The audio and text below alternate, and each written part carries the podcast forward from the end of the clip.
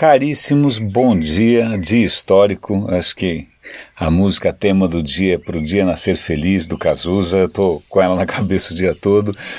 Mas não vamos entrar aqui em política, mas talvez sim vamos entrar aqui em política porque eu quero falar da bisbilhotice do Estado.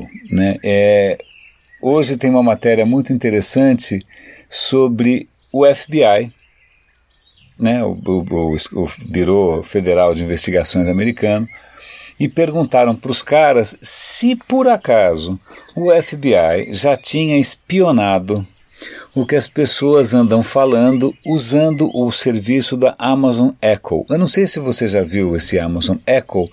É um parece uma cafeteira, é um objeto cilíndrico do tamanho mais ou menos de um vaso de flor, sei lá que tamanho que é aquilo que em princípio ele fica com o microfone aberto o tempo todo.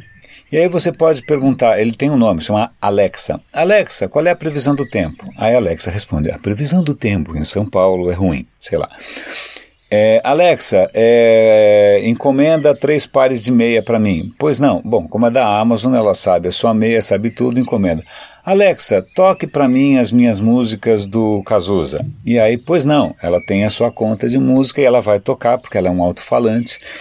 Então, é, é como se fosse aquele parece aquele her, aquele, aquele assistente feminino, só que ao invés de você ter aquilo enfiado na orelha, você tem aquilo em cima da mesa. E ela toca música para você, ela diz as notícias, ela encomenda produtos, está lá o tempo inteiro, muito simpática, te ouvindo tal, mas em princípio talvez não seja só ela ouvindo, talvez o FBI também esteja ouvindo, o que é uma perspectiva um pouco assustadora.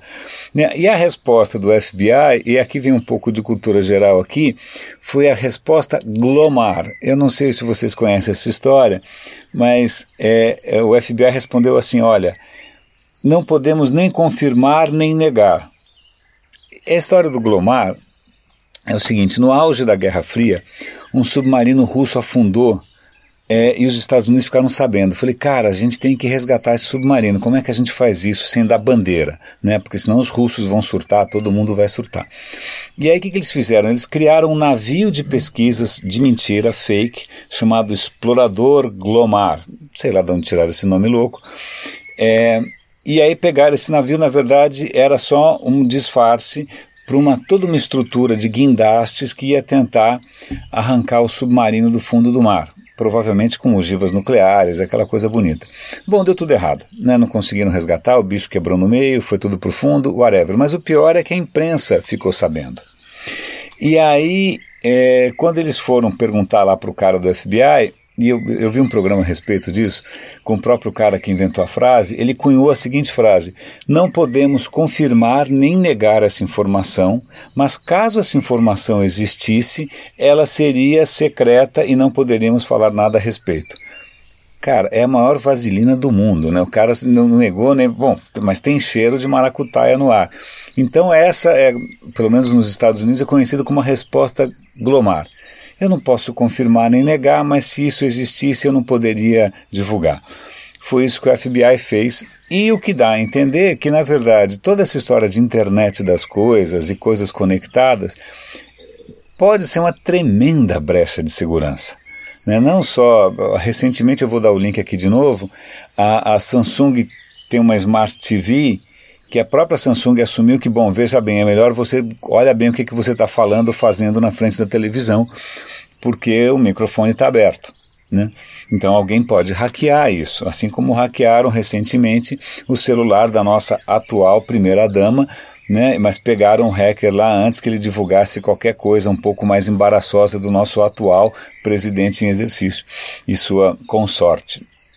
Bom, com sorte estamos nós todos, mas bom, isso é um outro comentário político. A segunda questão do dia é, tem a ver com política também, que na França os caras estão fazendo um movimento para banir, para tornar ilegal, para tornar contra a lei, você enviar e-mails fora do horário de trabalho.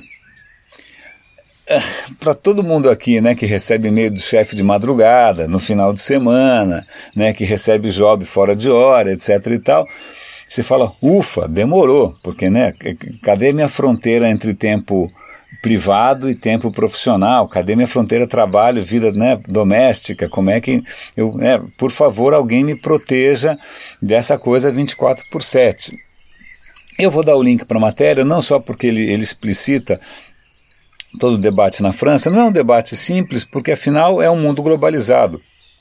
Eu, por exemplo, estou num projeto com gente que está agora na Europa, são cinco horas mais tarde. E a outra metade está no México, que são três horas antes. Não tem como não passar por cima dos horários. Né? É... E também tem outra questão, que às vezes você está competindo com mercados que estão 12 horas à frente ou atrás. Então, como é que você faz? Né? O mundo não se resume só ao seu próprio país, não se resume só à França, não resume só ao Brasil. Né? Como é que você faz para lidar com essas demandas que de um mundo globalizado. Mas, de qualquer maneira, é interessante, deem uma lida, sobretudo porque eles citam uma coisa que eu nunca ouvi falar, que em grego existem duas palavras para tempo. Bom, uma das palavras eu conhecia que é cronos, que daí que vem cronológico, cronômetro, né, etc e tal. Cronos é o tempo que a gente mede. E aí haveria uma outra palavra em grego chamada keiros, não, não é o essa de Queiroz, se bem que parece. Queiroz, que seria o tempo criativo, o tempo fluido, o tempo da imaginação. Eu nunca ouvi falar isso. Eu vou até pesquisar, se eu achar um link, eu vou passar, vou colocar aqui nos comentários, aqui no radinhodepilha.com, que é onde você sempre acha os links para essas coisas que eu estou comentando. E, e, é isso. Eu achei interessante essa questão de, do Estado né, resolver, ainda mais a França, né, que tem um Estado pesado, aquele Estado que gosta de se intrometer em tudo. Parece um certo país que a gente conhece, né? mas, pois é, que a gente também tem uma herança francesa considerável. Mas é isso, meus caros. E de qualquer maneira, eu vou dar um link para o Cazuza cantando para o Dia Nascer Feliz. Grande abraço aqui no Radinho de Pilha. Até amanhã e literalmente feliz ano novo.